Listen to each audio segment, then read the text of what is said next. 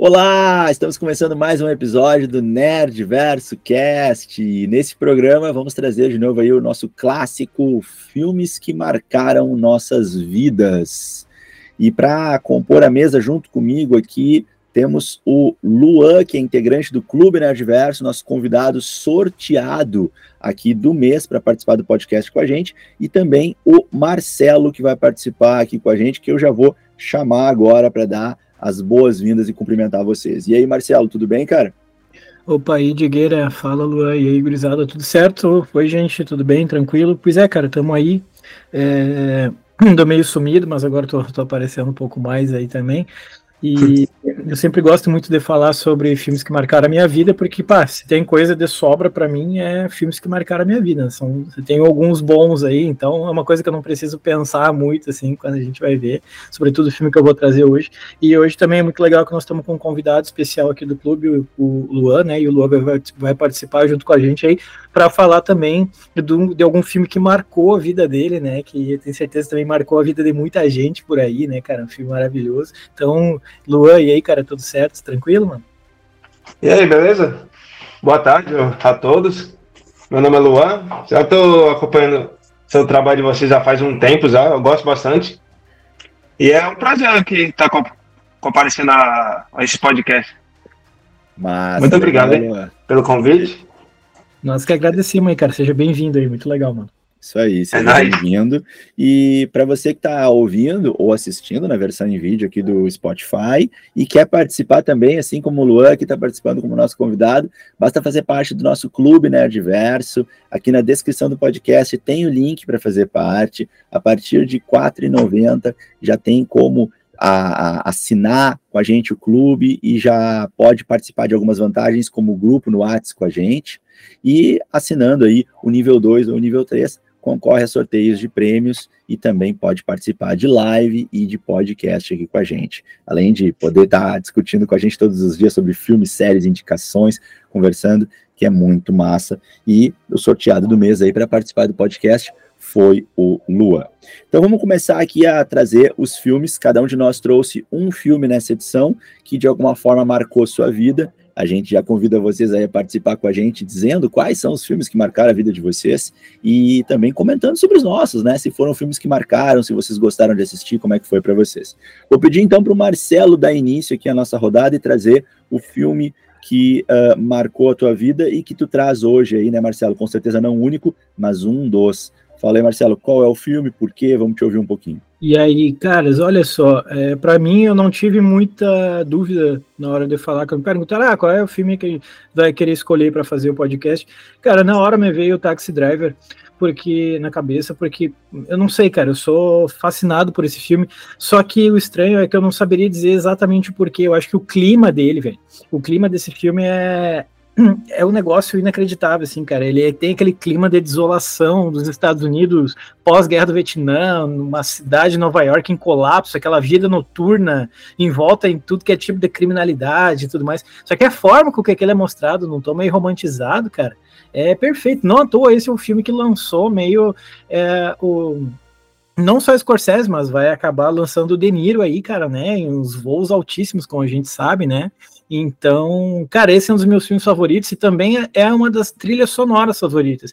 Para mim, minha trilha sonora favorita é a do Interestelar, mas eu nunca fico em dúvida que o que vem logo depois é a trilha sonora do Taxi Driver, mano. Então, esse filme para mim ele é maravilhoso, né? Boa. E para quem não tá ligado, a sinopse do filme então é um motorista de Nova York, né, o Travis Bickle, o nome do personagem, que é um veterano de guerra do Vietnã, pelo menos ele diz isso, né? Reflete então constantemente sobre a corrupção ao seu redor na Nova York agitada de 1976 e sente-se cada vez mais perturbado com a própria solidão e alienação.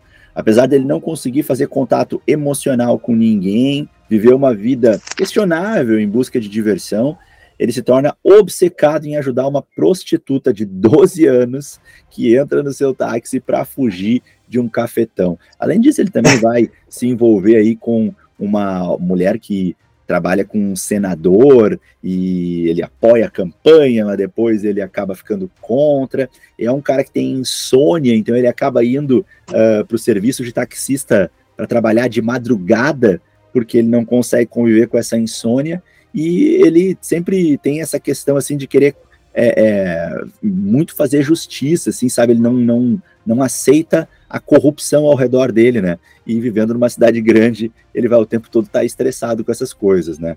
E ainda tem toda essa questão da, da solidão, dessa alienação dele ser aí, segundo ele diz, um, um veterano pós-guerra. Então é um personagem, é, no mínimo, interessante, para dizer o mínimo, né? Um personagem aí bastante pitoresco que é um taxista que trabalha nas madrugadas aí. A gente também tem a, a atriz Jodie Foster no seu primeiro papel aí com seus 13 anos, ou seu primeiro grande papel, né? É, fazendo então essa personagem da, da, um, da menina, a Iris, né? Que é a Iris, né? A, a prostituta, que no fim ela nem estava fugindo do cafetão quando ela entra no carro dele, ela disse que estava drogada e que o cafetão até é gentil, mas o Travis, como ele tem essas questões morais dele, ele coloca na cabeça dele com a missão de vida dele que ele vai tirar a menina da prostituição, sendo que a, a personagem nem estava interessada em sair da prostituição, então é um desencontro assim de motivações, né, que torna o filme bastante caótico. E, e, o Travis, então, o personagem vai querer de todo jeito tirar ela desse mundo. Ela acaba se sentindo aí lisonjeada por isso, mas não era bem a intenção dela. E aí nessas aí ele vai se metendo em situações e, e é um filme realmente bastante interessante. Bom, também não não dá para deixar de mencionar que, cara, é um filme do Martin Scorsese, né, que é um diretor aí extremamente competente. E então a gente tem é, essa essa chancela, né, de muito sucesso aí, que com certeza contribui muito, muito, muito com a atmosfera gerada por esse filme. Uma curiosidade, não sei se vocês sabem, é que o filme originalmente ele seria gravado em Los Angeles, porém, é, por pensarem que não tinha um fluxo tão grande de táxis, acabaram mudando aí as gravações para Nova York, onde de fato aí é uma coisa mais natural esse fluxo gigantesco de táxis que aparece bastante, principalmente em filmes aí dos anos 80, 90, isso aparece muito, né? Aí anos 2000 começa a aparecer um pouco menos, mas é uma característica aí, extremamente cosmopolita da cidade de, de Nova York. Uh, é, cara, eu, eu, esse filme não é um filme que marcou minha vida, mas com certeza é um filme bastante impactante, né? Um filme aí que realmente não tem como a gente assistir ele e ele não marcar de alguma maneira, assim, pelo menos ele, ele causar uma memória, assim, impactante, né? Marcelo, tu assistiu esse filme aí quando tu era criança, quando tu era adolescente, como é que foi? Cara, lá na, em casa, quando eu era mais adolescente, meu pai colocou a Sky lá, velho, e aí a gente assistia direto o Telecine Cult, mano, que tinha um canal lá, e passava uns filmes mais antigos, eu lembro que eu era bem moleque, e eu assisti esse filme, e o clima dele me chamou muito a atenção, né, como eu falei, aquele clima de desolação, pós-guerra do Vietnã, e não sei, cara, e aliado àquela música dele, né, aquele tom meio triste que ela tem do, do, do compositor, o Bernard Herrmann, então, a, a, casou perfeito aquilo, cara. Então, é um clima muito legal. Tem uma, do nada tem umas violência extrema ao estilo Quentin Tarantino, assim, e as atuações são muito boas. Então, é um filme que me marcou, mas como eu falei lá no início, eu, eu não teria, não saberia dizer o porquê exatamente, mas eu acho que é isso, é, é tudo um pouco aliado, sabe, o clima do filme, é, a, a, música, as atuações, o De Niro tá maravilhoso ali, né, cara, e, e mostrar um pouco de, da realidade dos Estados Unidos naquela época, em que há uma, toda uma romantização da perfeição, e ali não, ali eles mostram mesmo como é pesado o clima mesmo da cidade naquela época, né, então, bah, eu acho, em, em todos os sentidos, acaba virando uma coisa genial para mim, assim, mano. Boa. Uma contribuição, Marcelo, das curiosidades do filme é que o, o, responsável pela trilha sonora, acho que tu falou Herman, né? Não me lembro o primeiro nome agora.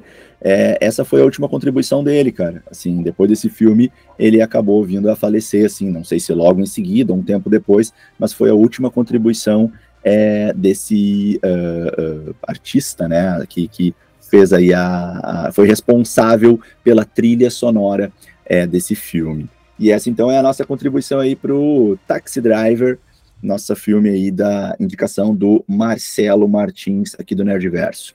E querendo ou não, foi uma grande contribuição, né? Porque todo mundo fala desse filme, né? Todo, todo mundo, quando lembra de Marcos Scorsese, lembra desse filme, lembra de. O grande chefão dele também, né? Uhum. É, e, e o e... Martin Scorsese aí acho que estava um pouco mais no início, né? Assim, numa, numa explosão, né? O filme é de uhum. 76, então certamente é um filme que marcou também a carreira do Martin Scorsese, né? E eu queria pedir pro, pro Luan, então, Luan, se puder aí trazer pra gente qual foi o filme que tu separou pra gente como o filme aí que tu escolheu para esse encontro, que marcou tua vida. Fala um pouco o porquê que marcou tua vida, o que, que tu mais gosta. Traz a sinopse, conta um pouco pra gente aí. Agora deixa teu coração falar. Contigo, Luan. Mano, o filme que mais marcou minha infância, querendo ou não, por causa de toda a estrutura dele e do marco que ele também foi na, na indústria do cinema, foi Jura, o grande Jurassic Park, mano. Nossa, eu, eu era apaixonado nesse filme, mano. Desde pequeno. Me lembro que tinha as sessões de, no SBT de noite. Aí passava bem de noite mesmo, lá por volta das 11, 10 horas. E eu, um grande molequinho, queria porque queria ficar acordado para ver os grandes dinossauros. Porque, querendo ou não, naquela época, eu gostava tanto de dinossauro que eu queria ser paleontólogo. Só por causa daquele filme. Olha aí. E ele, e ele foi, me marcou tanto, porque, tipo, foi uma das primeiras vezes que foi utilizado o, o 3D no, na indústria, que foi tipo um marco, e ele misturado, tipo, o 3D com o animatrônico, sabe? Para poder fazer um ambiente bem mais realista. E na primeira vez que eu vi aquele Tiranossauro Rex feito de animatrônico, eu, um grande pivetinho, eu falei, nossa, aquilo ali é real, mano. É igual, de, não que eu tenha visto um dinossauro, né? Mas aquilo ali é tipo, foi um choque, assim, para mim, de realidade, sabe? Tu chegou o som também. Cinema, Luan? Chegou não? a ver no cinema ou viu em casa? Eu vi em casa eu também. Vi, eu vi em imagino, casa. Eu imagino como deve ter sido assistir no cinema, né, cara? Assistir no cinema, assim, deve ter sido um impacto ainda maior, né? E tu, Marcelo, tu viu em casa, viu no cinema? Como é que foi pra ti? Eu lembro que o meu pai alugou em VHS, cara. Alugou, a gente tinha um, um vídeo cassete. Nossa, VHS. Né? E eu era pequeno demais ainda na época, mas eu lembro que me chocou. Eu lembro que eu fiquei de pé na frente da TV, naquela cena em que eles ficam de pé no Jeep e aparece aqueles dinossauros com pescoço longo. Quando aqueles dinossauros apareceram, eu fiquei, cara, chocado, assim. Falei, não, eu nunca imaginei ver isso na TV, sabe? Então, como o cinema ele é mágico, assim, ele marca a gente de algumas formas, né? Muito louco, cara. Eu lembro perfeitamente dessa cena até hoje. Que legal. E, querendo ou não, por mais todo esse contexto do filme, sabe, de reviver como que seriam os dinossauros com as pessoas na atualidade, sabe? Aquela aquele ambiente de falar que tipo eles não são animais domésticos, sabe? Que eles tentam controlar e a o, a questão de também de de das, da fraude mesmo do de um funcionário que está tentando ganhar lucro em cima, sabe? E foi por causa dele mesmo que deu, deu tudo ruim no parque. Sim. Que ele queria ganhar dinheiro em cima do, das pesquisas do parque, sabe? E a visão do próprio, do próprio criador do parque, né? De trazer algo mágico, sabe? Só que o filme demo algo mágico para as pessoas. Só que o filme demonstra que os próprios dinossauros não são para ser mágico, sabe? Eles não são para viver no mesmo universo dos seres humanos, sabe? Não é para ter os dois coexistindo. Perfeito, e, perfeito. E, tipo, me marcou muito também, porque desde pequeno sou apaixonado por jogos, sabe? E eu tinha um PlayStation. Tinha não, né? Meu irmão tinha um PlayStation 1 que ele jogava Dino Crisis. Eu ia falar, né? Eu imaginei que fosse. Dino Crisis. Uhum. Aí, tipo, Dino Crisis, aí, aí via o Jurassic Park, minha cabeça explodia. Eu acho que é uma coisa que pega na nossa infância, né, cara? Acho que os dinossauros são muito, assim, do, do imaginário infantil, e aí, claro, tu leva isso aí num, numa lembrança mais afetuosa, né? Eu me lembro de um outro filme que daí é de animação, mais infantil, mas que também, de certa forma, marcou a minha infância, que era Em Busca do Vale Encantado. Nossa, e também era dos dinossauros. Pô, acho que isso aí fez parte da infância Nossa, de muita é que... gente, né? É. E, aí, pô... e fez muita gente chorar também. Claro, exatamente, filme, filme emocionante, né, cara? E, e, é um filme de dinossauro. Então tinha muito esse lance. Aí tinha revista, por exemplo, que tu comprava lá, que vinha as pecinhas do dinossauro para tu montar, que vinha o óculos 3D para tu olhar na revista naquela época.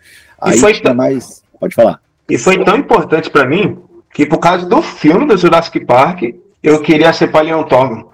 Sim, olha e eu, e eu, Nossa, eu tinha vários livros que eu sabia todos os, os dinossauros de cor, do que, que eles faziam. Aí, tipo, eu peguei sério mesmo nisso daí. Que e legal. mais pra frente, e mais pra frente, eu comecei a mexer com 3D. E na, quando você começa a estudar 3D, você vê como que o, o Jurassic Park mar, marcou a geração. Quando você começa a estudar 3D, numa, numa parte do 3D, o professor te explica sobre o Jurassic Park. Foi uma das primeiras vezes que usaram 3D no, no cinema.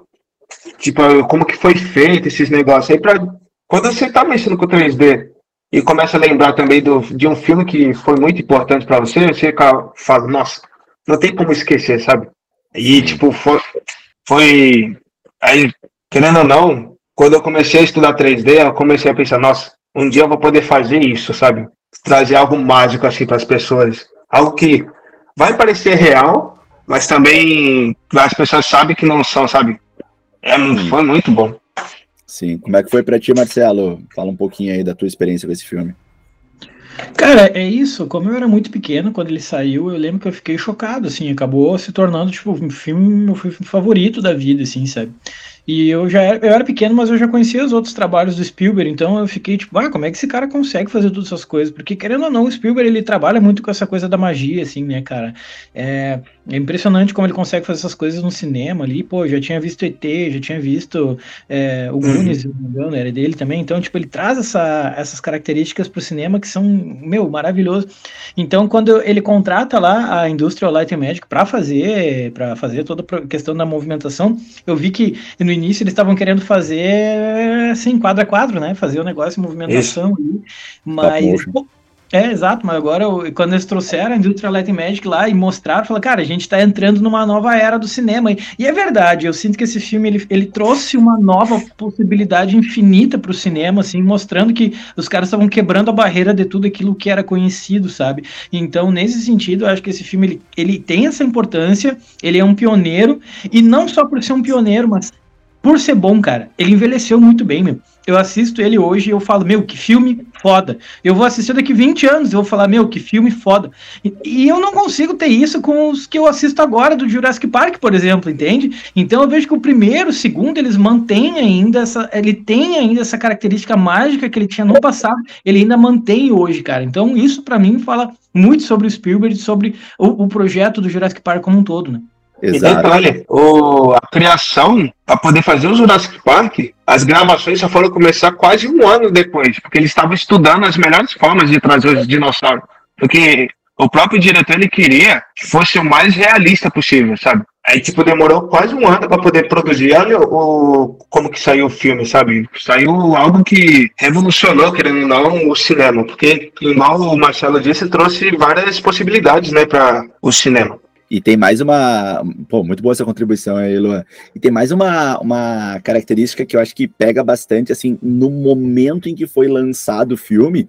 Uh, Marcelo talvez consiga me ajudar a, a, falar um pouco sobre isso, não sei. Que era, naquela época, estava rolando na ciência, né, no mundo, um projeto de mapeamento do DNA, do código genético, né, o famoso projeto Genoma que estava rolando bem naquela época. E aí se falava muito nessas, nesses devaneios, nesses exageros, né? Poxa, então a gente vai mapear o DNA, quanta coisa será que a ciência não vai conseguir fazer? E aí o imaginário comum e os boatos ganhavam asas, né? Pô, então a gente vai poder trazer animais pré-históricos de volta, a gente vai poder criar seres humanos que não sucumbem a doenças e que têm habilidades especiais, e isso vai virar arma nuclear e vai virar arma biológica, e aí, aí o pensamento voa, né? Então, dentro dessa, dessa fala que estava rolando, borbulhando no mundo, como uma coisa que estava de fato acontecendo, que era o mapeamento do código genético, o projeto Genoma, que, um grupo de cientistas estava trabalhando no mundo, estava acontecendo isso, o filme vai surgir nessa época. Então ele, ele ganha assim, uma força muito grande nesse sentido, já que esse era um assunto muito quente, né? Então, pô, é, teoricamente, aquilo pa parecia poder ser possível, né? Tu poder encontrar um fóssil de dinossauro, poder fazer um resgate do DNA congelado, petrificado e ter tecnologia, então, que agora estava fervilhando para poder recriar isso em laboratório. Na época a gente tinha, acho que próximo disso, antes, depois, aquela primeira clonagem da ovelha Dolly, né? Que eu acho que é mais ou menos ali é, é contemporâneo da, do lançamento do filme. Se não foi, foi próximo. Então, é, eu acho muito legal quando um filme ele traz uma ideia fantástica, mas ao mesmo tempo ele traz aquilo de uma forma como se fosse possível de ser criado. Isso cria, assim, acho que um, um clima mais interessante, né? Do que um filme que é puramente fantasioso, que daí tu sabe que aquilo não tem como acontecer. Então, eu acho que isso traz também um, um ambiente legal, né, galera? E eu acho que é Sim. massa também salientar que, tipo assim, é, o livro ele é, ele é baseado, né? O filme é baseado no livro do, do Michael Crichton, e esse autor, né, cara, ele trabalha muito com essa questão justamente da questão de genoma e tudo mais, e ele escreveu vários romances que giram em torno disso, né? Então a gente tem Enigma de Andrômeda, o Next, o Congo, o próprio Mundo Perdido, o Jurassic Park. Cara, eu comprei os livros do cara para ler, porque eu, eu, fiquei tão fascinado pelo Jurassic Park, eu comprei o livro faz muitos anos, mas eu nunca cheguei a ler. E dizem que, na verdade, o filme, ele tem. É, o, o filme e o livro são diferentes em alguns aspectos, né? Na história não é do mesmo jeito, assim. Então eu tenho muita curiosidade para ver isso. Mas, uh, claro, eu acho que quando Spielberg pega o roteiro, ele fala, cara, que imagina transformar isso num filme, né? Então ele pega num momento muito crítico dessa questão da ciência que tu falou e coloca no cinema de forma magistral, né, mano? Isso é muito louco. Boa. Sim, verdade. Beleza. E Spielberg é o Spielberg é gênio, né? Aliás, aproveita aí para deixar uma indicação, ainda estava conversando sobre isso hoje com a minha esposa. Minha esposa, ela, é, ela ficou muito fã, Lua, te mandou aí um, um abraço, um elogio, porque ela é muito fã de Jurassic Park, né? Ela ficou muito feliz quando eu falei que, que nós falaríamos falamos sobre isso no podcast, né?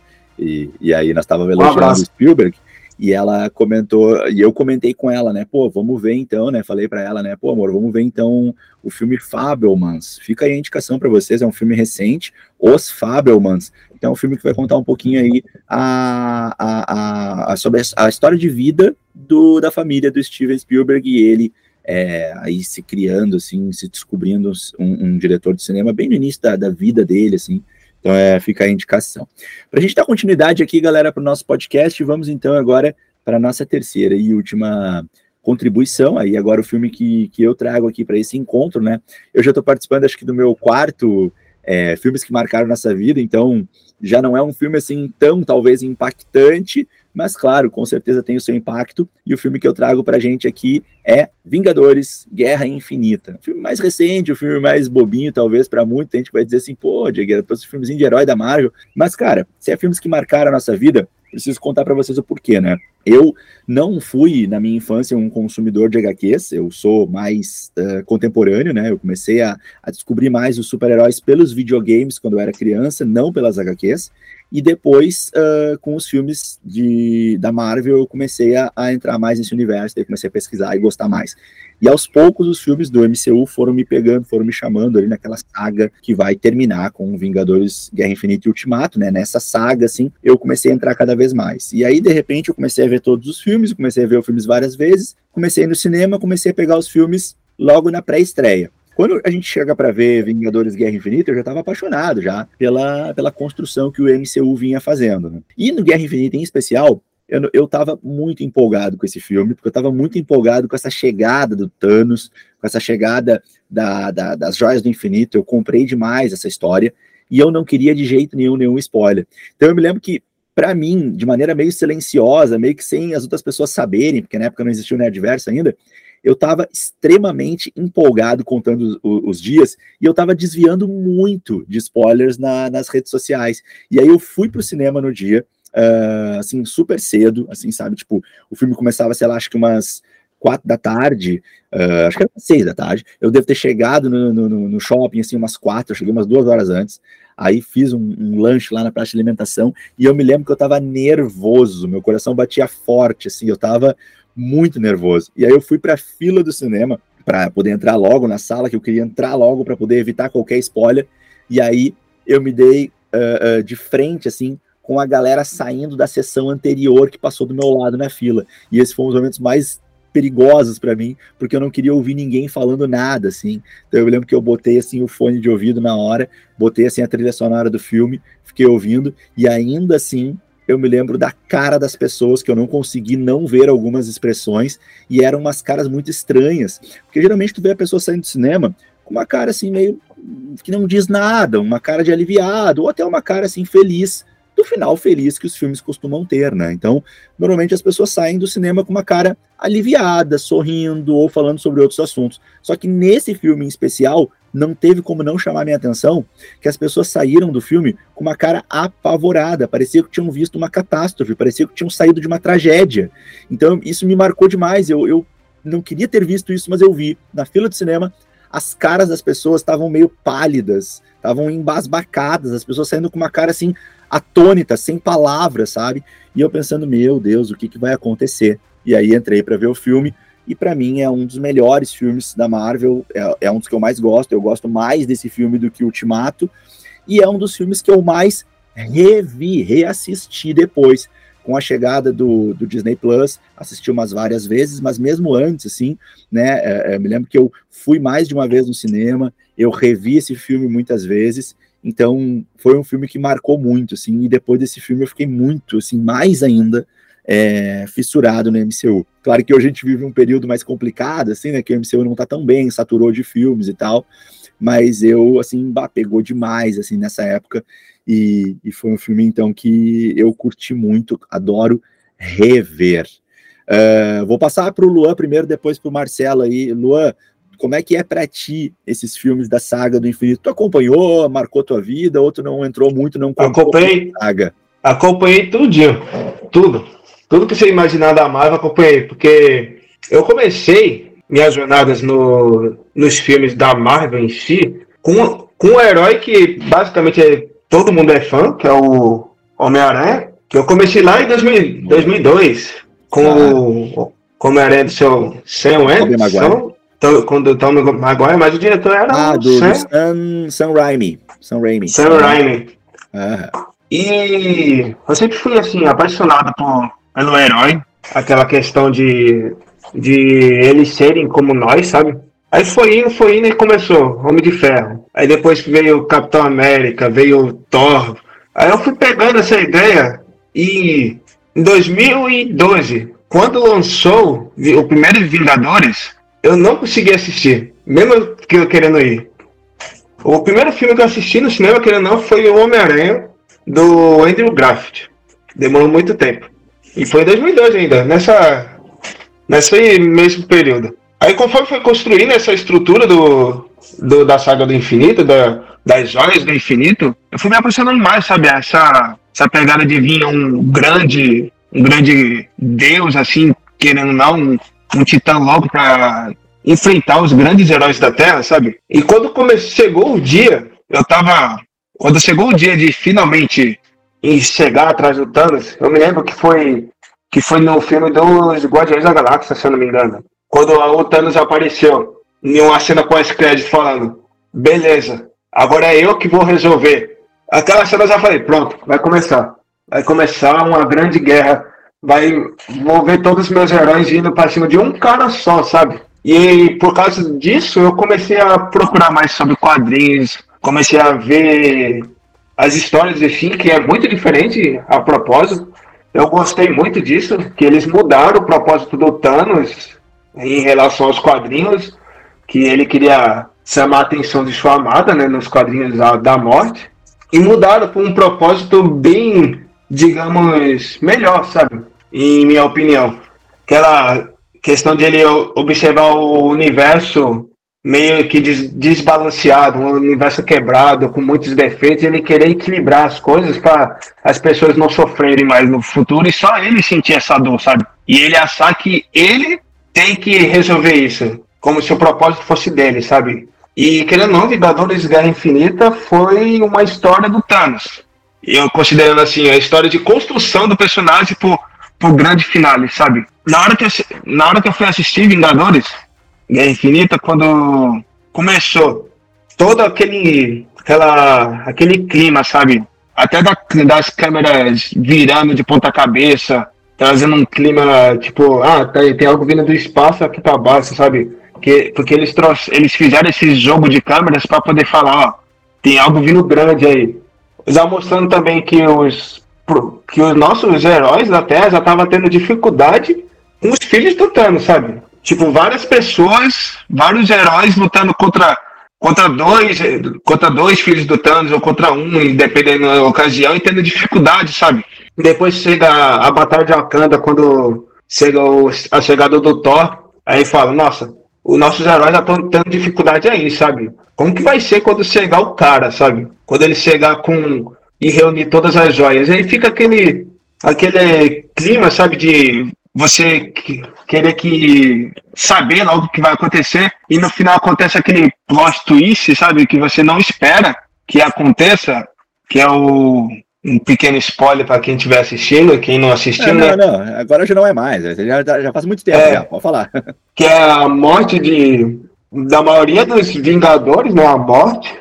E aí você sai, tipo, meu Deus, eu me lembro que eu saí do cinema com aquela sensação ruim no peito, sabe? Tipo, o que, que aconteceu, mano? Todos, mano. Só o elenco principal ali, os Vingadores originais sobraram, sabe? Tipo, o cara conseguiu, mano.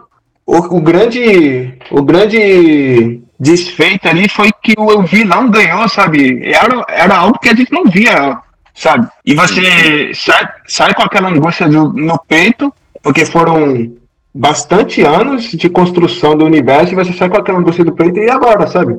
Aí, aí agora, o que, que vai acontecer? Aí você fica nessa, nesse sentimento, sabe? Foi muito bom para mim. Exato. É, a gente já sabia já de, de, longa data que seriam dois filmes, né? Isso já estava uhum. uh, assim sendo é, publicamente assim divulgado, não era segredo. Pela Comic, Comic Con. É, assim, era, era bastante conhecido de que seriam dois filmes, né? Logo o diretor já tinha avisado que os dois filmes estavam sendo gravados juntos, já tinha sido o aviso que eram e seriam dois filmes, não seria um filme só. Então a gente já sabia que teríamos uma continuação e um segundo filme, mas mesmo assim, acho que pouca gente sabia, esperava, e eu pelo menos fui pego de surpresa, que bom por esse e final, né, cara? Um pequeno, um pequeno detalhe, os próprios atores não sabiam o que estava acontecendo. Porque como os dois filmes foram gravados juntos, eles não sabiam em qual filme que eles estavam, o que estava acontecendo. Então, eles mesmo não tinham uma ideia de como ia ser o filme. Eu acho que eles meio que... Eles tinham os spoilers das cenas dele, só que eles mesmo estavam animados de saber como que ficou, sabe? Perfeito. Acho que foi uma ótima jogada dos diretores de trabalharem até para poder trazer uma sensação de mistério para os atores, sabe? Perfeito, perfeito. Marcelo, sei que tu não é muito fã, assim, da, desses heróis, mas essa saga aí do, do Thanos, tu chegou a acompanhar um pouco, tu chegou a ver Guerra Infinita. Vai lá, seja honesto com teus ouvintes aí, cara. Não, eu acompanhei todos, cara. Eu acompanhei todos. É, eu, eu parei muito justamente porque tá muito saturado hoje, assim. Eu acho que virou um negócio muito mais para gerar dinheiro do que um negócio por respeito aos personagens e trazer um produto de qualidade, né? Mas eu acho que a saga do Thanos, cara, ela é quase perfeita, assim, mano porque ela vai acabar gerando um negócio que dificilmente tu tem no cinema. Por que, que eu prefiro muito mais jogos de videogame do que cinema? Porque eu sinto que eu consigo me identificar e me aprofundar muito mais no personagem no jogo do que no cinema, porque o cinema é duas horas. É uma arte passiva, não é uma arte ativa, né, cara? E é uma coisa muito rápida. O jogo, tu controla aquele personagem por muitas horas, então tu te apega a ele. Só que como é uma saga muito grande, a gente vê lá o Homem-Aranha pela primeira vez em 2006, 2007, 2008, sei lá, faz um tempão. 2002. É, pô, mais antigo ainda, imagina. Então, vi no cinema, cara. lembro que eu vi no cinema aquilo. E aí me chama atenção, porque eu fui vendo todos e foi me chamando atenção como que aquelas coisas iam se conectar. Então, quando a gente vê ali basicamente tudo que vai acontecendo mais pro final, tu já tá muito apegado aos personagens, porque eles estão caminhando contigo a uma vida já. Eles, tu tá vendo toda a evolução daqueles personagens no, como na vida. E, cara, CG de qualidade, é, roteiro de qualidade, diálogos de qualidade, atuação de qualidade. É um negócio muito bem feito, assim, cara. Eles escolheram ali o casting dos filmes, é perfeito. Então, eu acho que eles conseguiram trazer um desfecho, tanto no Guerra Infinita quanto no Endgame, eles vão conseguir trazer um desfecho muito louco. Só que o Guerra Infinita é mais louco ainda porque ele quebra com aquela premissa básica do filme de super-herói de que, ah, não, está tudo perdido, mas daqui cinco minutos tudo vai melhorar. Ali não, ali tipo, ah, não, tá tudo perdido, acabou o filme. Tu ficou louco, mano, como assim, sabe? Então quebra um pouco com aquela premissa de, de, de como é que funciona um filme de super-herói que tá ali sempre salvando tudo, mesmo quando tudo parece estar tá perdido. Então, por causa disso tudo, eu concordo, cara, eu acho que esse filme ele é marcante demais, assim, mais marcante que o Ultimato, eu diria até. Então, ele é um assim, eu acho que ele faz jus a toda a saga do que foi essa saga do Thanos, cara, foi perfeito, assim, em todos os sentidos. Eu acho maravilhoso, mano. eu dou, eu dou um ponto ao Ultimato também, porque ele, o Ultimato conseguiu me fazer um, uma coisa que o, o Guerra Infinita não conseguiu fazer comigo. Fazer eu chorar por um personagem. O Guerra Infinita, me, eu acho que ele me deixou aquela, aquela angústia, aí chegou para no Ultimato você meio que desabar, sabe? Porque você ainda querendo não, no Ultimato ainda fica aquele clima, sabe? Tipo, Será que ele vai ganhar? Não vai, porque o Thanos pega a manopla, o herói tira a manopla, ele pega a manopla de novo, aí tem que estralar os dedos, aí chega a Capitã Marvel, fica aquela angústia, sabe? E eu dei esse ponto pro Vingadores Ultimato por causa desse, desse sentimento, sabe? Ele me fez chorar por morte, que querendo não, a gente não pensa que nossos heróis vão morrer. Eu chorei na morte da Viúva Negra, chorei, desabei quando eu vi o Homem de Ferro morrer, porque tudo começou com ele, mano. Sim. Sim. Nossa, nesse universo, sabe? Aí, tipo, eu acho que os dois filmes foram muito bem construído assim, por isso que eu gosto bastante dos dois. É, é como se fosse um filme só, né? Foram gravados juntos e, e o Ultimato, com certeza, é extremamente elogiável, assim, para mim tá pau a pau com Guerra Infinita. Uh, é, para mim a pontuação maior do, do Ultimato, assim, o que, eu, o que eu pontuo mais no filme, na verdade, é a forma como ele uh, encerra muito bem essa saga, né? Eu acho que ele fecha de uma maneira muito boa a saga, de uma maneira assim muito respeitosa, até fazendo um pouquinho um retorno às palavras do Marcelo, quando fala que essa saga é uma saga mais respeitosa e que os filmes que nós temos hoje parece que botou o lucro em primeiro lugar e perdeu um pouquinho aí do, do de como vinha. Eu acho que Ultimato é muito respeitoso com os fãs, ele fecha muito bem a trajetória muita gente critica, né? Pô, mas vai mexer com volta no tempo é meio apelão, assim, né? Não, tudo bem, até entendo que pode ser um pouco apelão usar a volta no tempo, usar voltar no tempo como forma de resolver o problema, até entendo. Mas acho que se tu parar pra pensar na forma como vai homenagear os heróis, vai fazer um, um realmente um fechamento para todo esse ciclo, eu acho que é, é incrível. Mas ainda insisto, né? Eu, eu, fiquei na dúvida: vou trazer Guerra Infinita ou vou trazer Ultimato? Cara, sendo honesto, com um filme que marcou minha vida, Ultimato é, é espetacular. Realmente também, Lua, chorei no filme, fiquei empolgadíssimo, fiquei arrepiado. Só de falar aqui já fico arrepiado de novo. Mas bah, Guerra Infinita, cara, é, é e... o lance do final é e. Esse, e esses dois filmes, e na minha humilde opinião, eles são meio que um para consertar um, um errinho que eu considero um errinho, que foi o, a motivação do Capitão América 3, né? Que é o Capitão Guerra, América Guerra Civil. Uhum. Porque para mim aquele filme tem um, um, um, erro, sabe? Que foi o propósito, a história, o enredo em si de tipo. Acho que não me, me prendeu, sabe? Que foi a questão do. De meio que vingança, meio que. Como que eu posso explicar? O... As motivações, acho, dos personagens, né? Acho que ficaram um pouquinho fracas. É, né? a motivação de tipo, ah, é meu amigo, sabe? Mesmo ele tendo matado alguém, ele é meu amigo, vou defender. Você não, sabe? Foi muito algo, foi, foi muito algo só do personagem.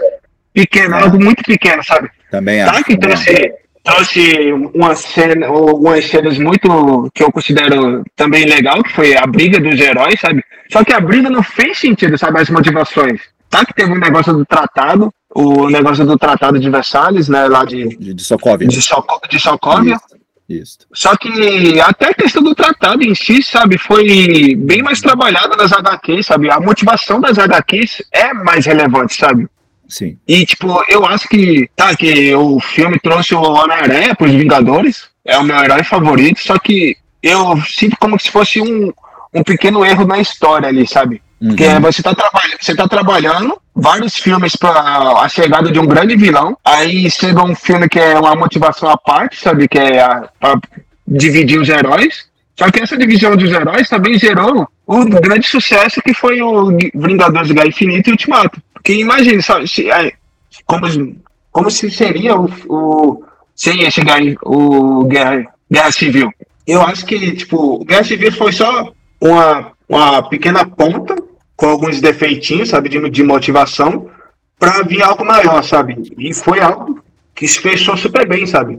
Não, eu gosto do Guerra, do Guerra Civil também, só que não foi algo que me prendeu, sabe? Como foi Guerra, Guerra Infinita e, e Ultimato. Boa, boa. Não, eu te entendi, entendi. Eu, eu, até gosto de Guerra Civil, mas também não é dos meus preferidos, não. Eu acho que realmente essas motivações são meio fraquinhas, meio mesquinhas, né? Eu acho que ele dá uma caída nessa empolgação.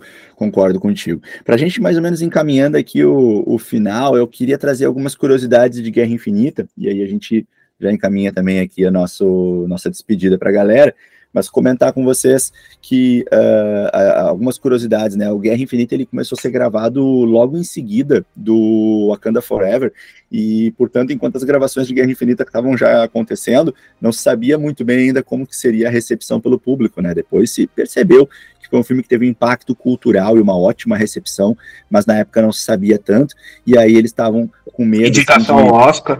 Isso, exatamente. Eles estavam com medo assim de investir muito, não sabiam se ia dar um bom retorno. E além disso, tinha o Chadwick Boseman, né, que estava recém terminando. Parece que deu duas semanas de intervalo das gravações de Pantera Negra. Ah, não, não era Kanda Forever, né? Tô falando errado. Era o primeiro, né? Era o, o, o Pantera Negra, o primeiro filme.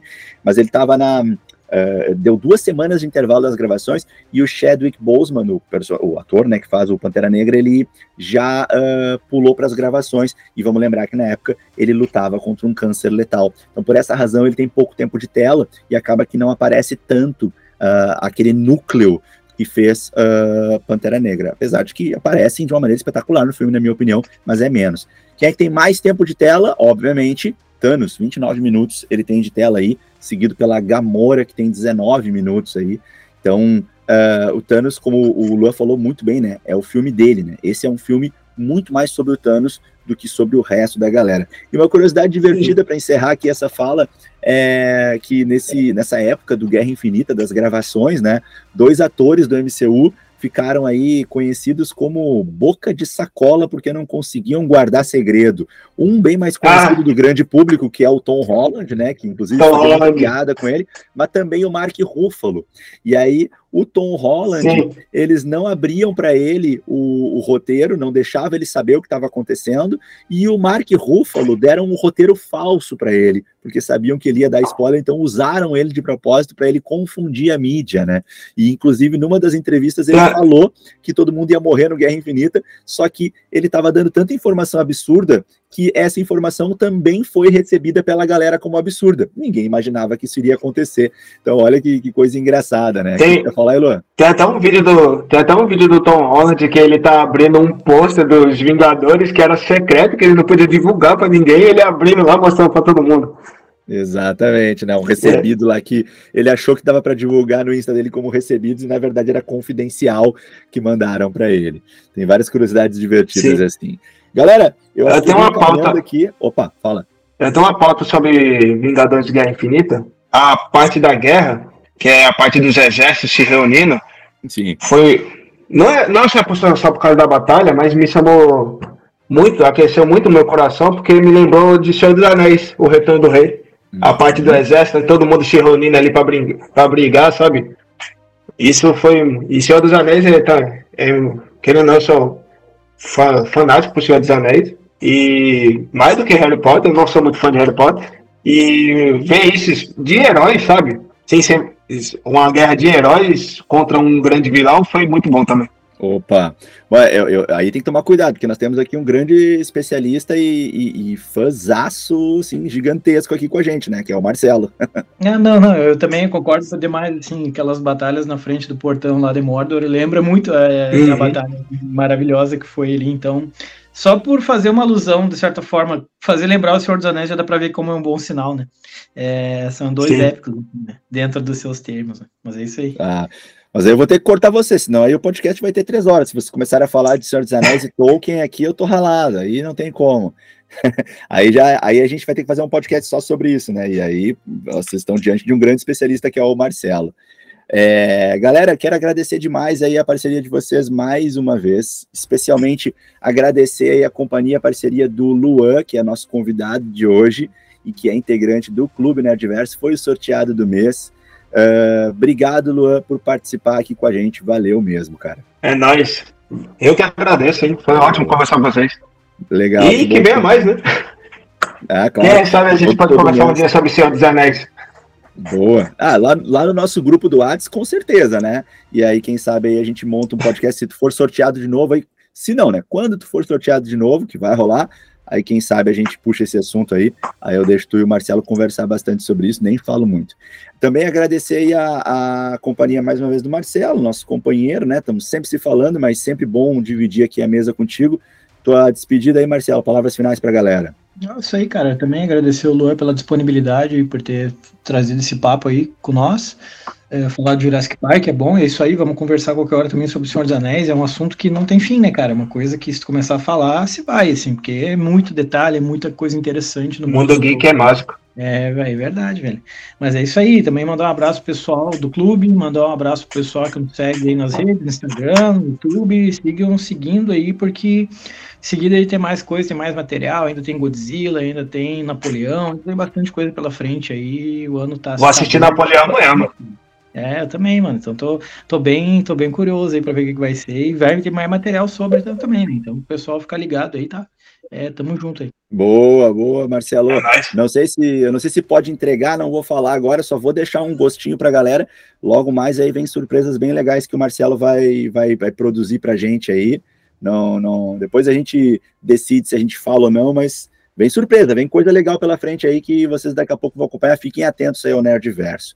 Galera, vamos finalizando mais um podcast. Quero reforçar o convite para vocês conhecerem e fazerem parte do Clube Nerdverso, porque é muito massa, é legal demais. A gente bate um papo maneiro todos os dias no nosso grupo exclusivo para integrantes do clube grupo com os integrantes do Nerdverso, a gente troca uma ideia diária lá, manda conteúdo exclusivo, manda fotos do nosso dia a dia, manda vídeo, abre enquete para votação, vocês decidem capa, decidem às vezes o assunto do próximo podcast, trocamos indicação de filmes e séries, e se assinar o nível 2 ou o nível 3, né, o nível 2 que é o nível Jedi, e o nível 3, que é o nível Super Saiyajin, aí sim concorre a prêmios, sorteios todo mês, Nível 3 tem chance dupla de ser sorteado, pode ganhar aí em casa é, HQs, pode ganhar outros brindes, prêmios que a gente sorteia mensalmente e também pode ganhar aí uh, uh, o convite para participar aqui com a gente de um podcast como hoje o Lua está participando, ou de uma live no Insta. Então,